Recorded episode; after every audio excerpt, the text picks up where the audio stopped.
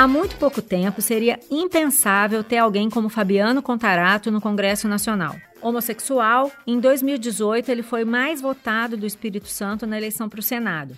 Delegado, casado, pai de dois filhos pequenos, Contarato ficou conhecido por sua atuação no combate a crimes de trânsito e foi eleito na onda de apoio à Lava Jato e ao combate à corrupção. Mas, embora nunca tivesse escondido ser gay, foi só no Congresso que o senador se tornou um porta-voz da causa LGBTQIA. As imagens da sessão da CPI da Covid, em que ele enquadra o empresário Otávio Facuri pelo ataque homofóbico feito no Twitter, viralizaram. Eu aprendi, senhor Otávio, que, que a orientação sexual não define o caráter, que a cor da pele não define o caráter que o poder aquisitivo não define o caráter. Não foi a primeira vez em que o Contarato enquadrou alguém por agir de forma preconceituosa, mas dessa vez foi marcante. Então, naquele momento, é como se eu tivesse assim, entre sacrificar um direito individual em detrimento do direito coletivo, o que devo fazer? É como se fosse um conflito moral. E eu optei por expor minha vida. E eu não sabia que ia ter essa, essa proporção. Nesse episódio, a gente fala sobre direitos, política, eleições e paternidade. Enfim, as dores e as delícias de ser quem a gente é. Vem com a gente, eu sou a Malu Gaspar e esse é o Malu Taon.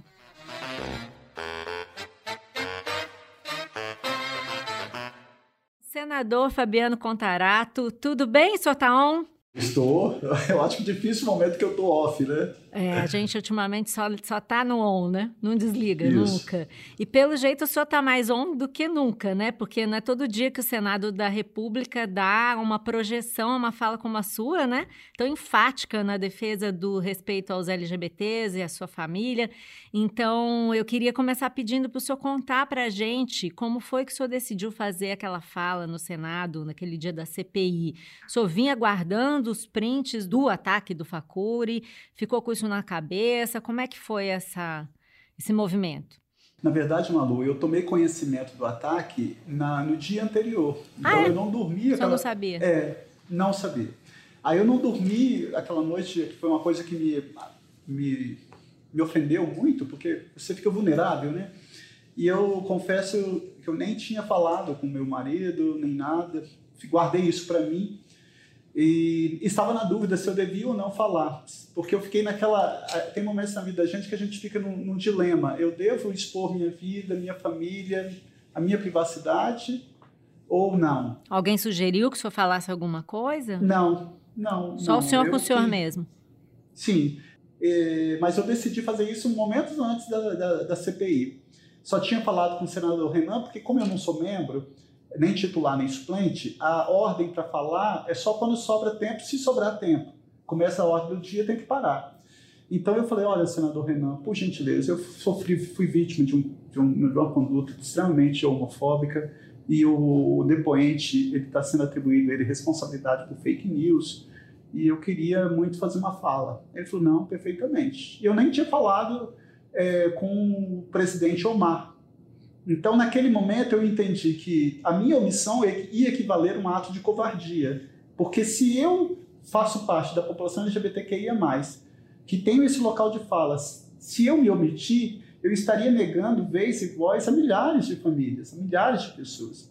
E não é uma fala só para a população LGBTQIA+, porque ele, ele fundamentou o discurso dele em cima da família, em cima do princípio da legalidade, mas eu pontuei para ele onde ele violou uma lei federal. E ele também fala em moralidade, eu questionei para ele qual é a imagem que ele passa para os filhos, porque os filhos costumam olhar para os pais como espelho para ser alguém na vida.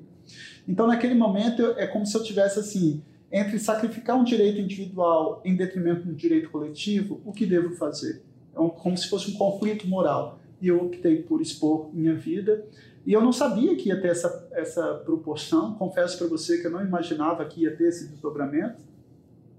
E um ponto que me tocou, é, aliás, foi dois, porque no início da minha fala eu não sabia que o presidente ia ser generoso comigo e me chamar para ocupar a presidência. Não foi combinado, Naquele... então, isso não? Não. Ele chamou. Não, ele, na hora ele me chamou e eu fiquei surpreso, falei, meu Deus, fui lá, é eu fui rápido. Eu nem cumprimentei ele, se olhar o vídeo, eu nem cumprimentei. Eu cheguei, fui, ele saiu, eu sentei. O o senhor achou que podia ser atacado pelo que o senhor disse? Que o senhor tem sofrido ataques desse tipo? Foi por isso que o senhor achou que podia ter um efeito inverso?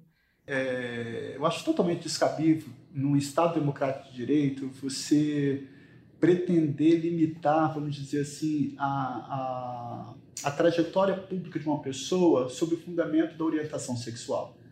Então, aquilo que eu falei que a orientação sexual não define o caráter, ela não define a competência, ela não define a, se a pessoa é apta para ser um bom gestor no executivo ou no legislativo, ser um bom parlamentar. Então, nós estamos em pleno século XXI, tendo que falar o óbvio, e a, naquele momento, quando você tem que se desnudar e expor sua vida é, em detrimento de um bem maior, é, invariavelmente a gente é cometido com um fator emocional muito forte. Uma coisa é eu simplesmente falar, outra coisa é você sofrer aquilo e estar tá ao lado do seu agressor no mesmo nível, porque aquilo teve um simbolismo muito forte também. Porque a CPI ela tem um ritual, fica no tablado superior o presidente, o relator e o depoente com os advogados e no tablado inferior os senadores. Então, quando ele me pede para eu assumir a presidência, eu não sendo membro, e eu fazer a fala pontuando com o seu agressor lado a lado, e você tem que ter o equilíbrio emocional, a serenidade é, para fazer a intervenção, é, isso é muito difícil. É, é um momento que você fica muito, muito vulnerável, muito exposto.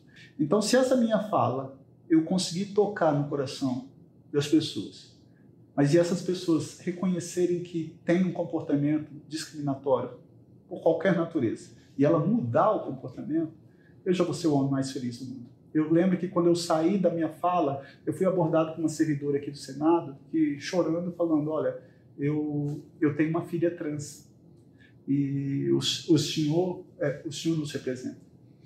Aquilo me tocou profundamente. Eu recebi inúmeras mensagens de, de pessoas que têm relacionamento heterossexual. Ah, eu estava eu e minha esposa vendo a fala do senhor, o senhor nos emocionou, nos tocou. Então é uma fala que você está falando, olha, eu estou falando sobre dignidade da pessoa humana. Eu estou falando dentro daquele princípio da fundamental, de que um dos fundamentos da República Federativa do Brasil é promover o bem-estar de todos e abolir toda e qualquer forma de discriminação. Mas, lamentavelmente, nós estamos vivendo num Brasil que é preconceituoso, é sexista, é homofóbico, é racista, é misógino e é xenofóbico. Então, eu acho que essa fala ela foi direcionada mais para resgatar isso. Em pleno século XXI, a gente tem que falar no Estado Democrático de Direito e as pessoas atacam sua vida pública sob o argumento da orientação sexual cor da pele. E ele? Porque depois é, da, a sessão continuou e a gente viu que o senhor comentou que ele pediu desculpas. Como é que foi esse momento? O senhor sentiu sinceridade? Porque ele ficou ali, né, todo constrangido, fazendo que sim com a cabeça, mas a gente não sabe muito bem.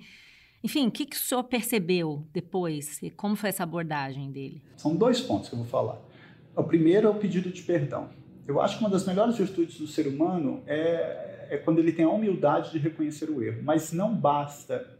O perdão ele tem que vir acompanhado de ação. Se você reconhece um erro, mas você não muda o comportamento, de nada vale aquele pedido de, de, de desculpas. Então não basta ele simplesmente vir e falar assim: olha, eu reconheço que eu errei, foi uma brincadeira. Não foi brincadeira. A partir disso, o que ele faz para mudar o comportamento aí sim é um pedido de desculpa verdadeiro. Outro ponto que também está conexo a isso é que vários senadores de direita, da base governista, eh, se solidarizaram comigo. Eu lembro que no outro dia, ou dois dias depois, teve uma reunião de líderes e todos se solidarizando. Eu falei assim: olha, eu agradeço o ato de solidariedade e faço um desafio aos meus colegas senadores e senadoras.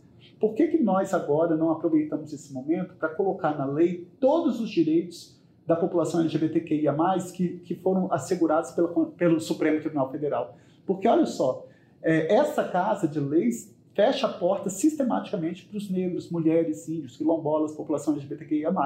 Então, todos os direitos, direito a casamento, adoção, nome social, declaração de imposto de renda, recebimento pensão por morte, criminalização da homofobia, direito de doar sangue, todas essas conquistas não se deram pela via adequada pelo legislativo. E aí, o que, que é, falaram? Essa é o seu aí, Botei, porque eu falei assim, olha, não basta você, você falar assim, ah, eu me solidarizo com você. E aí o presidente ele falou que ele pediu para fazer uma, uma busca de todos os projetos para que a gente fizesse isso. Eu falo, olha, é, o Senado deve isso à população brasileira.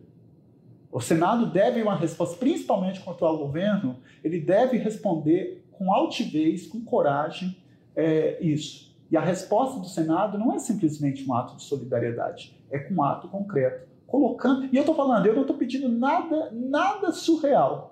Direito a casamento já tem há quantos anos? Direito a doar sangue.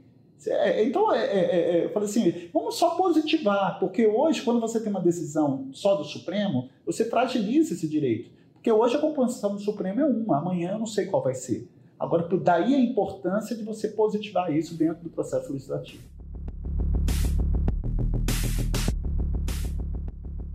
Agora, esse episódio do Facuri viralizou, mas o senhor também já tinha feito isso antes, né? Na primeira sabatina do Procurador-Geral da República, o Augusto Aras, né? A gente às vezes esquece essas coisas, mas para informar o nosso ouvinte, o Aras tinha assinado uma carta de compromisso com a Associação Nacional de Juristas Evangélicos, se comprometendo com pautas tipo anti-aborto, a favor da cura gay. E eu lembro que o clima ali era um pouco diferente, porque a CPI está todo mundo inquirindo o depoente. Ali era diferente, era uma reunião de confrades, onde ele seria aprovado, todos sabiam, e o senhor foi lá e cortou o barato cobrou o Aras que ele tinha assinado aquilo. Naquela ocasião, a reação dos senadores foi a mesma de agora? Como é que foi? Não, não foi. Lá naquele contexto do, da, da, do, da fala com o atual procurador da República, a fala foi justamente nisso. E eu, eu, lembro, você foi, foi perfeita quando fez análise, porque foi a mesma. Eu falei da mesma forma. Eu falei assim: é, eu tenho subfamília. Eu questionei isso para ele. Eu tenho muito orgulho da minha família. Eu tenho um filho. O senhor não reconhece a minha família como família? Eu tenho subfamília.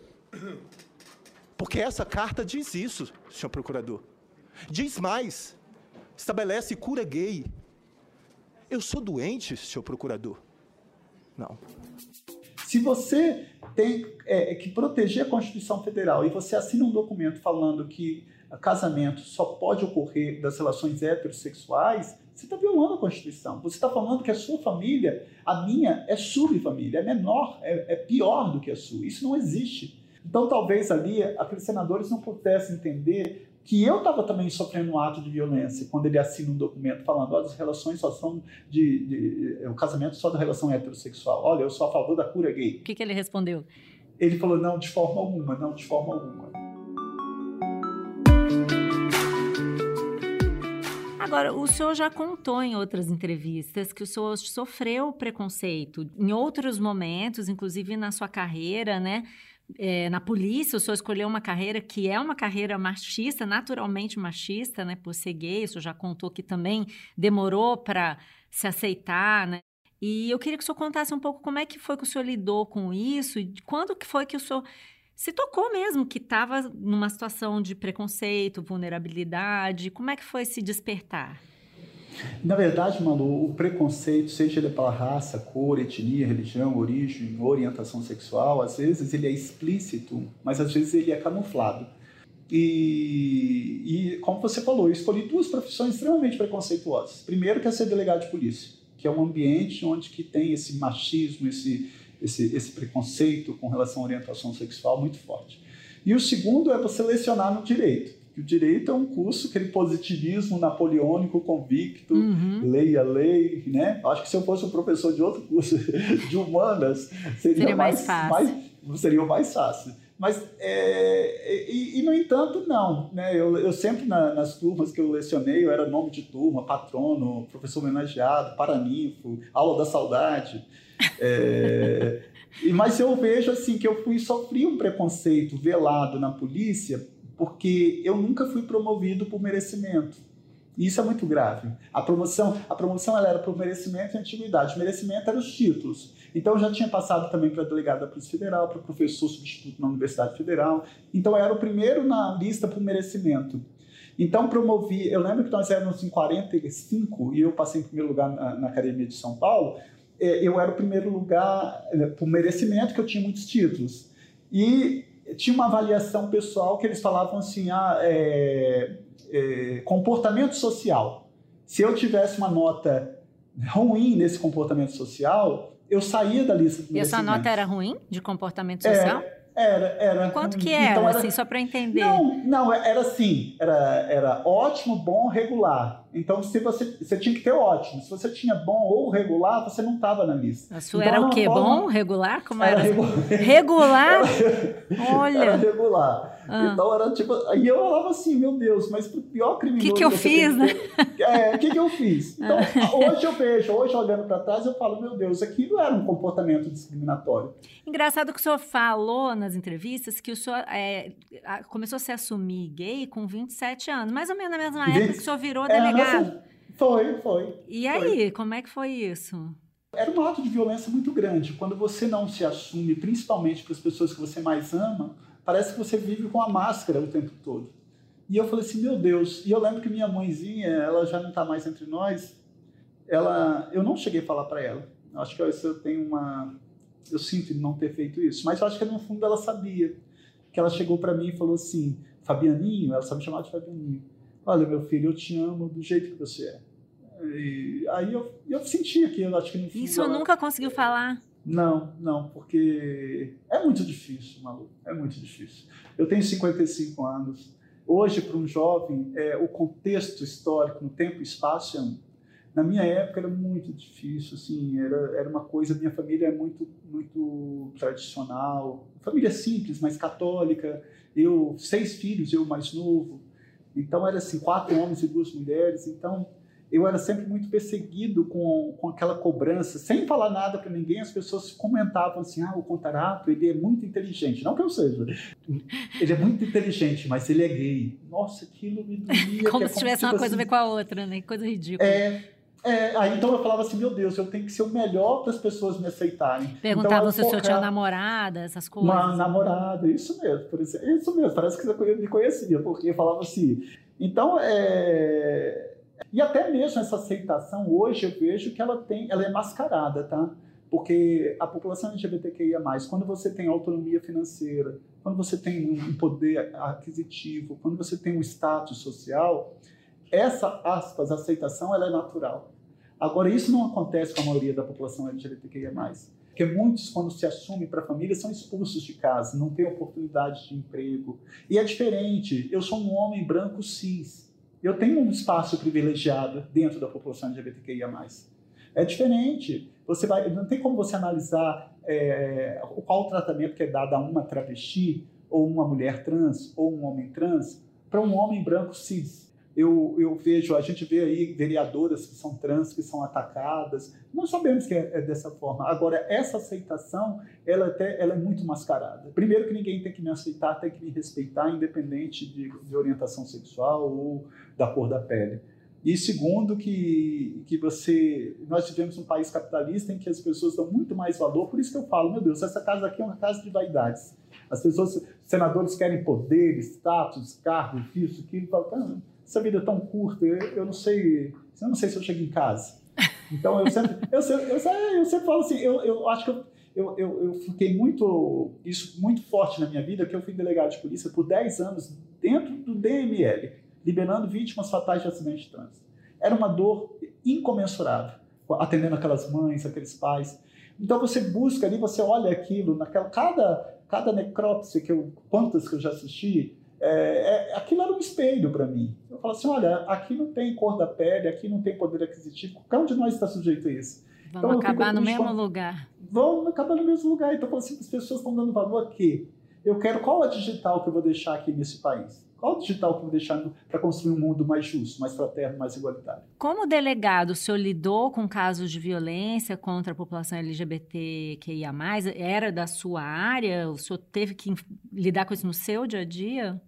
Eu fui delegado, quando você é delegado plantonista, é, aí na minha época funcionava assim, não tinha plantões especializados, então não tinha delegacia de defesa da mulher, não tinha divisão de homicídios, não tinha é, delegacia de patrimônio ou entorpecente, então era tudo ali. Então você pegava todos os tipos de crimes, estupro, é, é, violência doméstica, homicídio, furto, roubo, extorsão, estelionato, você pegava tudo. Então você pegava, não era uma coisa especializada. Né? Eu acho que e hoje tinha diferença dia, na forma como se lidava com esses crimes? Cada crime tem sua peculiaridade. é, a forma como você trata é, o respeito, a, ali independe da orientação sexual, aí sim, você tem essa empatia de se colocar e acho que por isso que eu sou é, assim é, apaixonado pela função. Porque eu fico triste quando as pessoas falam assim: ah, você é delegado, você tinha que defender o presidente. Eu falo: olha, eu não sou violador de direitos. Eu não sou violador de direitos, eu sou Sim. garantidor de direitos. Eu sou garantidor de direitos. É isso que tem que ser dito. Então, vincular um delegado como ao presidente... É a visão que as pessoas têm do que é a polícia hoje, né? Quando o que ela deveria ser é outra coisa, né? É, e você, é outra coisa, coisa que me marcou, quando eu passei no concurso, minha mãe falou assim, mas Fabianinho, você estudou tanto, meu filho, para ser delegado. Aí eu lembro que eu falei assim, mas mãe, a polícia precisa de gente boa. A, precisa, a, polícia, é, a polícia é o primeiro garantidor de direitos. E ela ficava com medo com relação à minha integridade. E... Mas nunca teve, assim, nenhuma, na sua carreira, nenhuma situação, assim, de, de vulnerabilidade tão grande? Tive, eu tive uma que fizeram isso, acho que eles sabiam o relacionamento com minha mãe, e eles sabiam onde eu estava de plantão, e eu tinha feito um procedimento para prender vários traficantes, e aí ligaram para minha mãe. E falaram assim, olha, estou, nós estamos aqui é, com seu filho, vendo ele e ele está com esse paletó, isso, isso, isso, e nós vamos matar ele. Então, na época, não tinha celular, e minha mãe ficou, até quando eu cheguei em casa, que ela chorou aos prantos, me abraçou, aí eu falei assim, cara, como eles foram covardes, porque eles não fizeram isso comigo. Eles, eles, eles sabiam o ponto que ia me atingir naquela pessoa que eu mais amava, que era minha mãe. Agora, o senhor eu, é, foi é, eleito, na verdade, com uma outra pauta, né, senador? O senhor falava muito em crimes de trânsito, o senhor ficou famoso pela sua atuação ali na tentativa de coibir que as pessoas dirigissem bêbadas, é, que causassem acidentes. Depois, o senhor também foi muito vocal nas pautas anticorrupção. É, e eu já vi o senhor dizer um pouco isso, assim, não é que o senhor é, dizia que não era LGBT, que ia mais e tal mas também o senhor não, não, não, carregava essa bandeira. Era outro momento, me conta um pouco isso, porque o senhor virou mais. Hoje o senhor representa muito mais isso no Senado, né? Como é que foi isso é, senhor? É, na verdade, eu, quando, eu, quando as pessoas me falam isso, eu fico. É, é eu faço assim, meu Deus. Porque toda. Não, porque olha só, eu. eu é, é aquilo que eu falei como que você vai vincular a vida pública um, ou a profissional de uma pessoa com orientação sexual? Eu dei inúmeras entrevistas, por exemplo, mas era sempre na página policial. Então, uhum. Você vai falar o quê? Eu, é, e eu sempre eu falei assim, eu, é, eu, eu já, antes de ser eleito, eu era casado. Saiu o edital de proclamas nos jornais. Sim, todo mundo eu, sabia eu fui... que o senhor era casado com um homem justo, e tal. O senhor já era pai também de um, menino. Já né? era pai, já era pai do Gabriel. Uhum. Então, eu, eu, tanto é que teve, é, na, durante a, a campanha, é, fake news, assim, é, ataques à minha família. Botava minha, a, a, meu esposo e meu filho e botava assim, é esse, é esse tipo de família que você quer que, não sei, que represente o Espírito Santo? Ah. Então as pessoas sabiam. Eu só não tinha essa. E eu acho assim muito ruim quando você fala assim, ah, quando você, quando um político é eleito, ele tem que, eu na minha percepção, ele tem que ter a, a plena convicção de que todo o poder emana do povo. Então você tem que dar efetividade a essa garantia constitucional de que todos somos iguais perante a lei. Eu não tenho que estar aqui defendendo única e exclusivamente as mulheres, os negros, os índios, os quilombolas, a população LGBTQIA+. Você tem que defender todos. Então, tipo assim, nunca eu tive essa coisa de ficar falando assim, não, eu vou defender a população LGBTQIA+. Não, eu vou defender o Estado Democrático de Direito. Então, o senhor acha que também essa cobrança é exagerada? Assim, existe uma cobrança meio fora de lugar de que o senhor seja necessariamente um político que defenda essas pautas apenas? Como é que é a sua sensação em relação a isso? Eu acho que, você, que é um grave equívoco. Você tem que saber dosar. A linha é muito tênue. Você não tem que ficar tanto de um lado ou tanto do outro. Você vai defender, óbvio que você vai defender, vai lutar pelos interesses da população LGBTQIA+. Isso eu sempre vou fazer. Como eu sempre estou defendendo a pauta dos negros, mas é óbvio que quando você tem um local de fala, enquanto, por isso da importância da minha fala, quando eu tive a, a coragem de renunciar naquele momento à minha vida particular, e falar assim: não, se eu não falar, quem vai falar para aquelas famílias? Quem vai falar para as pessoas? Porque para eu estar aqui, Malu, quantos travestis, quanto, quantos membros da população de BTQI pagaram com a vida, com a integridade física, que morreram para que eu pudesse estar aqui? Então, essa coisa de eu nunca ter falado não é porque eu não quisesse, é porque eu acho que era totalmente descontextualizado. Não tem absolutamente nada a ver. Como que eu vou falar no meio de uma entrevista que eu estou apurando um crime ou combate à corrupção? Eu falo assim: olha, eu estou fazendo isso, mas eu sou, eu sou hétero, ou eu sou, eu sou gay. Não tem, não tem absolutamente nada. O senhor se elegeu em 2018 numa onda bolsonarista, né, com, em que parecia que o Magno Malta, que era o candidato do presidente, é, seria eleito. Todo mundo dava como certo que ele seria eleito, inclusive é, o senhor pedia voto como sendo o seu segundo voto, né? e, e, no fim o senhor acabou sendo mais votado do que ele e ele nem eleito foi. É, a que o senhor atribui isso? Como é que foi? Foi uma estratégia? Isso, na verdade, foi assim. Eu nunca tinha sido político, enfim. A pessoa que fez o um marketing para mim, uma mulher, uma pessoa competente, maravilhosa, ela foi muito sincera comigo e falou assim: olha, Contarato, são duas vagas. Uma vaga já é do Magno Mal então a gente vai lutar pelo seu segundo voto. Foi aí que ela deu a ideia e falou assim: olha, eu, são dois votos, eu peço o seu segundo voto. e, e, eu, e eu obedeci. Mas... E a você, que já tem candidato? É importante saber que nessa eleição você pode votar em dois senadores. Humildemente estou te pedindo agora o seu segundo voto. Muito obrigado. E no fim, nenhum dos dois foi eleito e foram eleitos o senhor, primeirão, e Marcos Isso. Duval, que era bolsonarista, é. que é bolsonarista, né? Em segundo. Uhum. É, eu acho que isso também tinha um movimento que não era só do Espírito Santo, era do Brasil. Acho que em 2018 a população deu um recado muito claro. Ela estava cansada dos mesmos com os mesmos resultados. Tanto é que de dois terços dos senadores que foram renovados, a maioria não foi reeleita. Foi, houve uma renovação.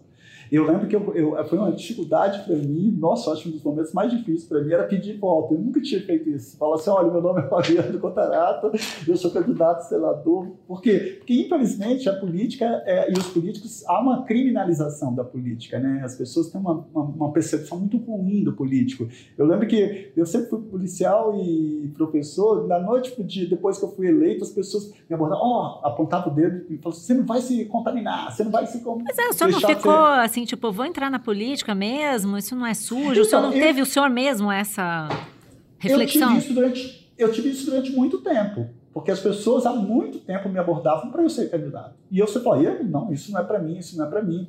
Até que eu lembro que eu falava assim, meu Deus, eu queria mudar o código de trânsito. E consegui aqui. Hoje eu, eu consegui, foi uma redação minha que alterei o código determinando cadeia para motorista bêbado que matar ou lesionar alguém, porque antes a condenação era até oito anos de cadeia, mas ele não ficava nenhum dia preso. Entre as, chamava as penas restritivas de direito. Então hoje foi uma alteração que eu fiz no código, foi a alteração que eu fiz. Mas eu lembro que eu, eu, o que me inquietava era assim, se eu quero mudar, eu tenho que estar lá. E aí eu lembrei de Martin Luther King, quando ele falava assim, olha, o que mais assusta não é a ousadia dos ruins, mas a omissão dos bons. E eu lembro que quando eu tive essa decisão e eu comuniquei minha família, é, meus irmãos, irmãs, eles falavam, pelo amor de Deus, não entra nesse meio não. Lá só tem. Aí, falaram, é. aí, eu falei, aí eu lembro que eu falei assim, olha, é, a partir de hoje vocês não têm legitimidade para reclamar. E aí? Aí eles começaram a ficar reflexivos e depois eles falaram, ah, não, se é isso que você quer, mas muita gente não acreditava que eu fosse ser eleito, achava que eu estava sendo muito pretencioso. Eu falava assim, olha, eu... e muita gente falava assim, mas por que você quer o Senado e não a Câmara dos Deputados? Eu fui pragmático. Não, por quê? Porque a, é, a Câmara dos Deputados ela é proporcional. Então você tem 10 deputados é, que representam o Estado do Espírito Santo, e você tem quantos no Estado de São Paulo? Então, aqui no Senado, você sai em igualdade de condições. Não importa se é o do Acre ou do Espírito Sim, Santo. Sim, são, três, para cada estado, acabou. Não, três senadores. Então, eu falei assim, olha, aonde que eu vou ter a possibilidade de fazer um mandato para alterar? Eu, eu, eu tentei emplacar aqui, é, estabelecendo crime hediondo, crime de corrupção com desvio de verba pública, mas infelizmente não acataram. Ah, tá difícil, hein, senador? Né, aí eu, eu, até, eu, até, é, eu até falei com eles assim, eu falei assim, olha como que fica o princípio da razoabilidade? Se uma pessoa é flagrada portando ilegalmente uma arma de uso restrito, isso é crime hediondo. Agora, se um político desvia verba de programa social como Bolsa Família, ProUni, que atinge uma universalidade de pessoas, isso não é crime hediondo? Então, infelizmente, eu cri, cri, cri, cri, né? Chega é, infeliz, é, Infelizmente, eu fui voto vencido. Essa coisa da, da pauta anticorrupção que o senhor está mencionando. O senhor foi eleito com essa pauta anticorrupção e hoje o que a gente está vendo no Congresso é justamente o inverso da onda uh, lavajatista, como se diz, né? E aí eu, eu tinha duas coisas para abordar com o senhor. Um é o fato de que o senhor mesmo, que foi eleito é, nessa com esse discurso, é, também já teve que confrontar, já chegou a confrontar o ministro Sérgio Moro no Senado, né? Depois do vazamento das mensagens da, da Vaza Jato. Vocês chegaram até a bater boca. Então, primeira coisa que eu queria saber é qual a avaliação que o senhor faz da Lava Jato e se o senhor acha que, que essa inversão de expectativas foi o que provocou essa onda de desmonte né, do aparato anticorrupção. Eu, durante 27 anos, eu fui utilizado pelo Estado para agir de forma contundente contra pobres, negros e semi-analfabetos. E se você traçar o perfil socioeconômico da população carcerária hoje no Brasil, é de pobres, negros, semi-analfabetos. Porque o Estado criminaliza a pobreza, o Estado criminaliza a cor da pele. E eu fui utilizado pelo Estado para agir dessa forma, infelizmente. Então, quando você vai ali, eu pergunto quantas pessoas estão presas no sistema prisional por crime de sonegação fiscal? crime contra a ordem tributária, crime contra o sistema financeiro, crime de corrupção ativa, corrupção passiva, peculato, concussão. Infelizmente não tem. Não tem. Então é isso que é muito grave. Então o avanço da Lava Jato, para responder essa pergunta, foi nesse sentido. Pela primeira vez, pessoas que não, que não têm esse perfil sociológico de pretos, é, semi-analfabetos e pobres, é, passaram a ter é, o, o, o, cumprimento da lei pela premissa constitucional de que todos somos iguais perante a lei sem distinção de qualquer natureza. Então, é, esse é um avanço muito positivo. Mas a gente tem que ter cautela, porque os fins não justificam os meios. A gente tem que entender que dentro da democracia se respeita o chamado due process of law, o devido processo legal. Isso é coisa sagrada. Você gostaria de ser julgado por um juiz parcial? Ninguém gostaria. E aí eu claro, não senão você se iguala, né? Você claro, se iguala àquele não... que você está criticando, né? Então, foi a partir dessa fala que eu, pela primeira vez, sofri uma ameaça de morte muito séria no Espírito Santo. Depois daquela fala. Por causa de... desse lance é, do Sérgio Moro? Foi. O que, foi que, faz, que, que fizeram? Como é que foi por, isso? E porque naquele momento o Sérgio Moro ele fazia parte do Bolsonaro, era, ele era ministro, e ele era, tem uma reputação em nível nacional muito forte. E você encontra, e aí você imagina, o Espírito Santo é um estado conservador, é um estado bolsonarista, e que eu tenho uma pessoa que fez esse enfrentamento a ele, mas eu fiz o um enfrentamento dentro do, do âmbito da legalidade, falando, olha, a Declaração Universal de Direitos Humanos fala que todo ser humano tem que ser julgado por um juiz isento e imparcial. O Código de Ética da Magistratura conta isso. O Código de Processo fala no, no, princípio de paridade da arma, que o juiz tem que estar equidistante, na mesma distância que ele está do Ministério Público, ele tem que estar da defesa. Isso é sagrado no processo penal. E eu não entro no mérito da pessoa que foi julgada, eu não entro no mérito do processo. O, a, a pergunta é simples. O juiz teve o mesmo tratamento que ele deu ao, ao Ministério Público. Ele deu à defesa? Se a resposta for não, violou o princípio da imparcialidade. E uhum. isso, não, isso é inadmissível. Nós e ameaça? A, a ameaça surgiu depois, falando que eu era vergonha do Estado, que eu estava atacando uma das pessoas que tem maior credibilidade no país. É, foi um funcionário de uma prefeitura. Ele passou um áudio que viralizou no Estado da ameaça à minha pessoa. E ele foi condenado, né, porque eu entrei com ação, inclusive, contra ele.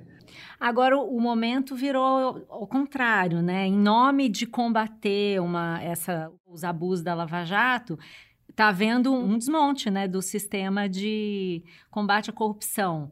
É, bom, eu não sei, eu, eu acho isso, não sei o que, que o senhor acha. Como é que o senhor avalia? A culpa é da Lava Jato? É, como é que o senhor avalia esse momento? Como que o senhor eu acho que é, ter esse efeito agora, é, é, como, poxa, foi feito isso, então por causa disso eu não vou mais avançar, eu acho isso um grande equívoco. Eu, se depender de mim aqui, vou estar aqui sempre defendendo, é, eu defendo aqui publicamente acabar com o foro privilegiado, não vejo isso, a necessidade disso. Eu defendo aí essa prisão em segunda instância. Eu acho que isso pode acontecer desde que ela seja feita dentro do STJ, que é onde você pode mudar o mérito do fato. Então, isso é possível. Eu defendo o fortalecimento das conquistas feitas pela Operação Lava Jato. Eu defendo uhum. isso. Não tem meio, não tem meio. Eu não sou. Ah, é, é, eu acho que a gente não então, pode. Então, o senhor não tem problema sobre... se chamar o senhor de lavajatista? Não, não é uma questão. Olha só, eu, eu, eu sou meio. É, é, igual falar em terceira via. Eu, não sei, eu sou meio complicado com isso, porque rotular lavajatista, às vezes, se você vincula como violador ao princípio da imparcialidade, aí eu vou ter problema. Porque uhum. isso foi muito grave. Isso para mim foi muito Mas grave. Mas se for um cara que luta contra, anti, contra ah, a corrupção. Não, aí, aí pode chamar que não tem problema nenhum. Agora, em 2022, o senhor vai ter é, certamente vai ser confrontado com, com, essa, com essa situação, né? Assim, imagino que o seu eleitorado vale cobrar, porque o senhor também foi eleito nessa onda bolsonarista e agora nós temos esse momento, né? Então, eu queria saber um pouco é, quais são os seus planos? O senhor pretende se candidatar ao governo do Espírito Santo? Até porque eu soube que o Lula convidou o senhor para ir para o PT, né? A rede está um partido pequeno, talvez não, não passe na cláusula de barreira. Como é que o senhor vai lidar com isso? Você já pensou um, um lavajatista indo para o PT? Como é que tá? Conta tudo aí, agora o senhor vai contar. Ô, Malu, você está me chamando de lavajatista, Malu? Oh, imagina, também me chama, senador. Tô, tô zoando. Olha não tem problema, tô só, tô provocando o senhor. Olha só. Tem que fazer verdade, o senhor falar. Na verdade, eu, a minha saída da rede, você tocou no ponto certo, eu estou sendo pragmático. Eu, eu, tenho que estar num partido que me dê musculatura, porque aqui eu tenho visto que você está em ocupação de espaço se dá tendo em vista o partido. Aí isso é, é uhum. claro. Sim, é, a própria tenho, CPI, né? O senhor não, não é membro da CPI porque o seu partido é pequeno. Porque o partido é pequeno, perfeito. Agora, eu não tenho como eu ir para um partido, com todo respeito, de centro ou de direita. Eu não tenho adesão a esse tipo de ideologia na, nesses partidos. Respeito quem tem. Para cada um senador ele ser o que é. Eu, eu opto nos partidos mais progressistas. Então, hoje, quais são os partidos que eu tenho mais conversado mais? Não foi que conversei só com o presidente Lula, não. Eu conversei com o presidente Lula, mas eu conversei com o Siqueira, do PSD, o LUP, do PDT. Então, o PSD, PDT e o PT são os três partidos que eu ainda estou conversando para definir isso. É claro que eu tenho um problema assim, se eu for para o PSD e, ah, você vai se candidatar ao governo Casa do Grande. Estado. É, é, perfeito. Você vai candidatar ao governo do Estado. Primeiro que isso não é uma, uma, um pré-requisito para eu ir para o partido. Eu posso ir para qualquer desses três partidos. Agora, se dentro do partido construir um projeto de governo e lá a maioria dos membros decidirem que o meu nome seria o melhor nome para representar uma candidatura majoritária ao governo do Estado, eu me furtaria isso. Porque eu acho que o Espírito Santo merece um debate. E eu não me furtaria isso sem problema algum.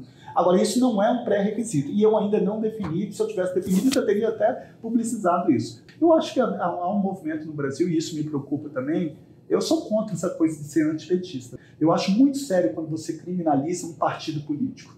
E eu falo isso claro, com isenção. Mas eu tô achando que senhor tá querendo pro PT. É, não.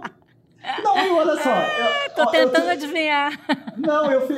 Ontem, ontem, ontem eu fiz uma live com o Ciro, foi um querido comigo. Eu maravilhoso. Vi, muito boa. É, foi excelente. Mas eu falo assim, é muito triste, porque eu sei, você tem na rede pessoas boas, como você tem na rede pessoas que você não tem adesão. É, você tem é, no PT a mesma coisa, claro, em qualquer partido, lógico. em qualquer claro. instituição. Você no meu seu meio como jornalista, você sabe, tem jornalistas Sem dúvida. eu, eu como é. delegado, a mesma coisa. Então eu fico triste quando as pessoas estigmatizam isso. Ah, é, a Lava Jato é ruim.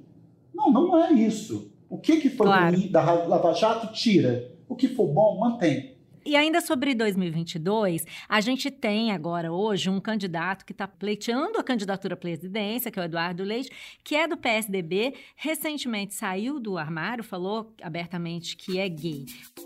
A gente precisa debater o que se é, né? para que se fique claro e não se tenha nada a esconder. Eu sou gay. Eu sou gay. E sou um governador gay. Não sou um gay governador, tanto quanto Obama nos Estados Unidos, não foi um negro presidente, foi um presidente negro. E tenho orgulho disso. O que eu queria saber, o senhor que tem essa experiência tão, tão presente na sua vida, o senhor acha que o Brasil está preparado para eleger um presidente gay? Eu acho que está sim, eu acho que as pessoas estão entendendo. Eu, depois daquela minha fala ontem, eu fiquei assim, tão, tão reflexivo, Manu, porque como eu te falei, eu tenho recebido tanta manifestação de apoio de pessoas que eu nunca vi, de pessoas de todas, toda parte do país, de pessoas que falam assim, de pessoas idosas.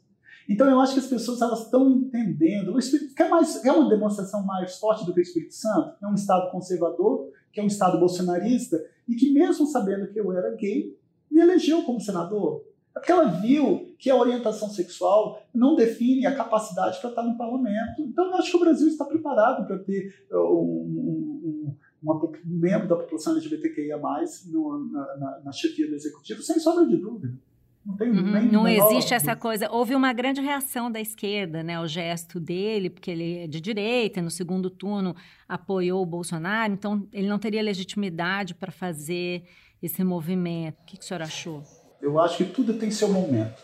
Eu só me permiti a, a revelar e a, a, a, ter uma relação homoafetiva de 26, 25 para 26 ou 26 para 27 anos.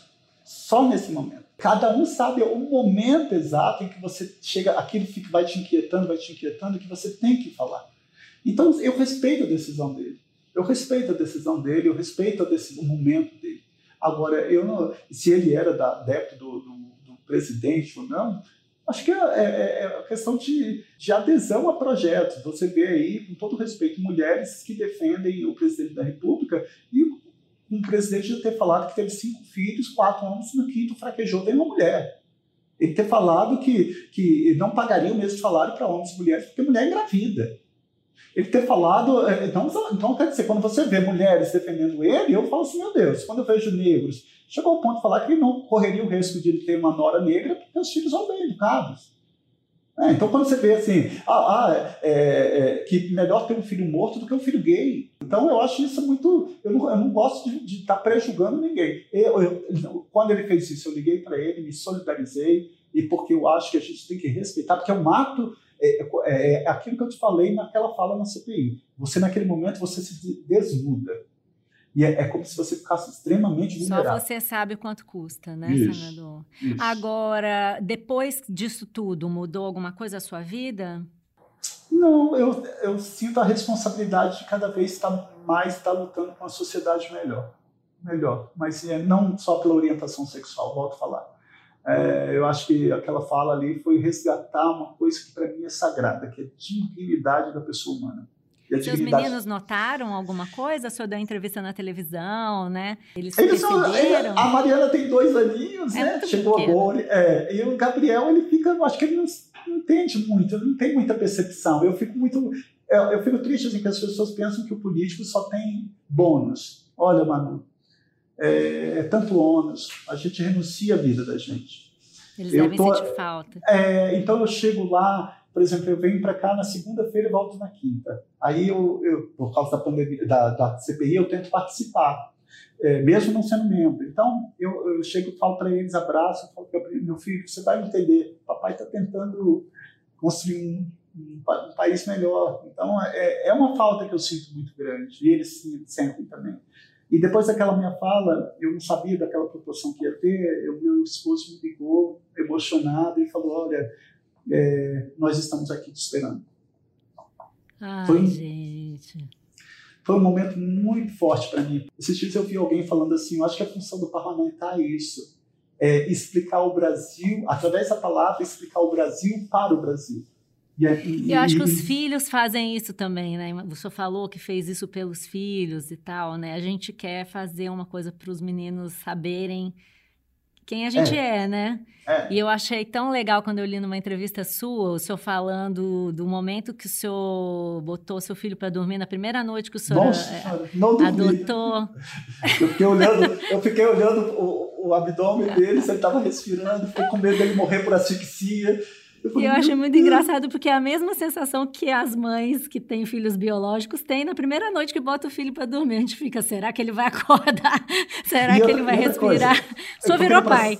É, mas é isso aqui, é isso que eu falei. E eu, que, que bom você tocou nisso, porque assim, você tem, você faz o curso para adoção, parece que você faz o curso teórico como ser pai. Mas uhum. no dia que você é, muda totalmente, né? Então foi, foi incrível é. isso na minha vida. Essa, esse pânico de ver se a criança está respirando ou não, Nossa. né? Não, e aquela, aquela, aquela, aquela sensação de insegurança, meu Deus, será que eu vou. Você tem agora um ser humano que é 100% dependente de você. Será que eu vou dar? E se eu faltar? Hoje eu penso muito mais nisso. Meu Deus, se eu faltar, como que ele vai ficar? Como que ela vai ficar? Agora, na segunda, já foi mais calmo. Eu lembro que quando me ligaram que nós fomos para abrigo, abrigo, foi eu, Gabriel e Rodrigo para buscar lá a, a Mariana. E foi Aí assim, o senhor não ficou preocupado se ela ia dormir ou não. Já estava tudo. É, já sabia já que ela ia dormir. Já ia. Eu acho que, eu acho que, eu acho que a lição é, valeu, né? Deixa eu ver, família é tudo igual. Exatamente é, a mesma sensação. Igual. Não tem nada a ver com, com nada, né? Que bom, Alô. que bom que eu recebi o senhor. Eu sei que o senhor está super enrolado aí. Obrigada pelo seu tempo. E foi um prazer ter o senhor aqui no Maluta On. Maluta On, te amo, beijo, fica com Deus. Qualquer coisa estou à disposição. Obrigada, beijão. Beijo. Esse foi o Maluta On. Esse episódio teve a direção de Luciana Malini, edição do Vitor Carvalho, captação de áudio do Maurício Belli, produção de Johan Heller e Mariana Carneiro e o desenvolvimento da Ampere Podcasts. Eu sou a Malu Gaspar e encontro você no próximo episódio.